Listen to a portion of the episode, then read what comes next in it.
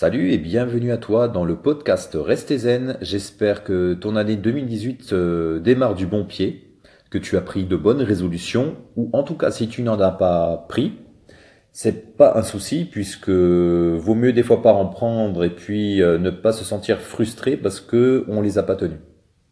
Alors aujourd'hui, je vais te parler d'agression. Alors pourquoi dans ce podcast j'ai envie d'aborder le sujet et le thème de l'agression? Euh, tout simplement parce que moi, je suis instructeur de Krav Maga depuis plusieurs années. Alors, si tu connais pas le Krav Maga, c'est tout simple. Le Krav Maga, c'est une méthode de self-défense originaire d'Israël, euh, réputée efficace. Donc, tu peux regarder un petit peu et faire des recherches sur le net. Tu peux regarder quelques vidéos, si tu veux, YouTube, pour avoir un petit aperçu. Donc, pour faire simple, hein, c'est une méthode de self-défense basée sur le réalisme. Donc on apprend quoi? On apprend des défenses sur des étranglements, des défenses sur des attaques au couteau, sur des saisies, sur des étreintes, sur des attaques au bâton, sur des attaques à l'arme de poing. On fait également quelques petits combats en pied-point. On fait également des défenses d'étranglement au sol. Il y a un peu de combat au sol. Voilà, donc c'est un système de self-défense assez complet. D'accord? Et donc maintenant, je vais te donner trois conseils qui peuvent te servir alors j'espère que tu n'auras jamais à les appliquer, mais c'est toujours bon de le savoir.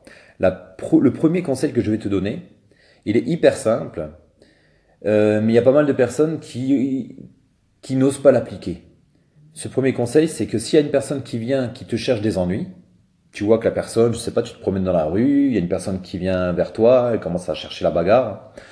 À ce moment-là, si tu sens que tu peux éviter les ennuis, il faut fuir n'hésite pas à fuir. Si tu as une bande d'individus, que tu les vois un petit peu suspects, ils s'avancent vers toi et tu sens qu'ils veulent te provoquer, ou tu sens qu'ils ont détecté en toi euh, une victime, sauve-toi, va-t'en. N'hésite pas à fuir, ce n'est pas une honte de fuir, tu laisses ton ego de côté. Ok, c'est le moment peut-être pour d'autres personnes, tu vas passer pour euh, euh, quelqu'un qui a peur, un peu heureux, un lâche peut-être, tu t'en fous. L'essentiel, c'est de fuir. L'essentiel, c'est que ton intégrité soit intacte. L'essentiel, c'est que tu puisses rentrer chez toi le soir, voir ta femme, ton mari, tes enfants, euh, tes amis, tes parents, et que tu sois indemne. C'est ça le plus important. Le deuxième euh, conseil que je vais te donner maintenant, c'est lorsque tu sens qu'il y a quelqu'un en face de toi, tu te promènes par exemple sur le trottoir, ou tu vas chez quelqu'un, tu tombes sur quelqu'un au niveau d'un haut d'immeuble un peu louche, suspect, un peu bizarre, et tu sens que ça risque de dégénérer. Tu sais pas, au fond de toi, tu as ton instinct qui te dit cette personne-là, je la sens pas trop, ou ces personnes, cette petite bande, je la sens pas trop. À ce moment-là, tu prends ta distance. N'hésite pas à prendre ta distance. Donc n'hésite pas si tu es dans la rue à changer de trottoir, d'accord? Si en changeant de trottoir ou tu sais que tu n'y a pas vraiment de trottoir, tu peux pas vraiment prendre de distance, n'hésite pas à changer de rue, d'accord? Ou tu vois qu'il y a une bande de lascar et tu crées un petit peu de rentrée dans l'immeuble, tu sens que c'est un petit peu chaud. À ce moment-là, attends une heure ou repasse plus tard. Ok? Ou contacte la personne que tu devais voir. Écoute, euh, voilà, je peux pas trop venir aujourd'hui, j'ai un petit souci, j'ai un petit empêchement, ou alors ça te dérange pas de sortir, tu connais bien l'environnement, tu connais bien les personnes qui sont euh, en bas de chez toi, euh, j'ai pas trop envie d'avoir d'histoire. C'est pas une honte, au contraire, au moins tu es quelqu'un qui analyse la situation. D'accord? Ça c'est super important. Tu prends de la distance, tu te mets pas en danger inutilement.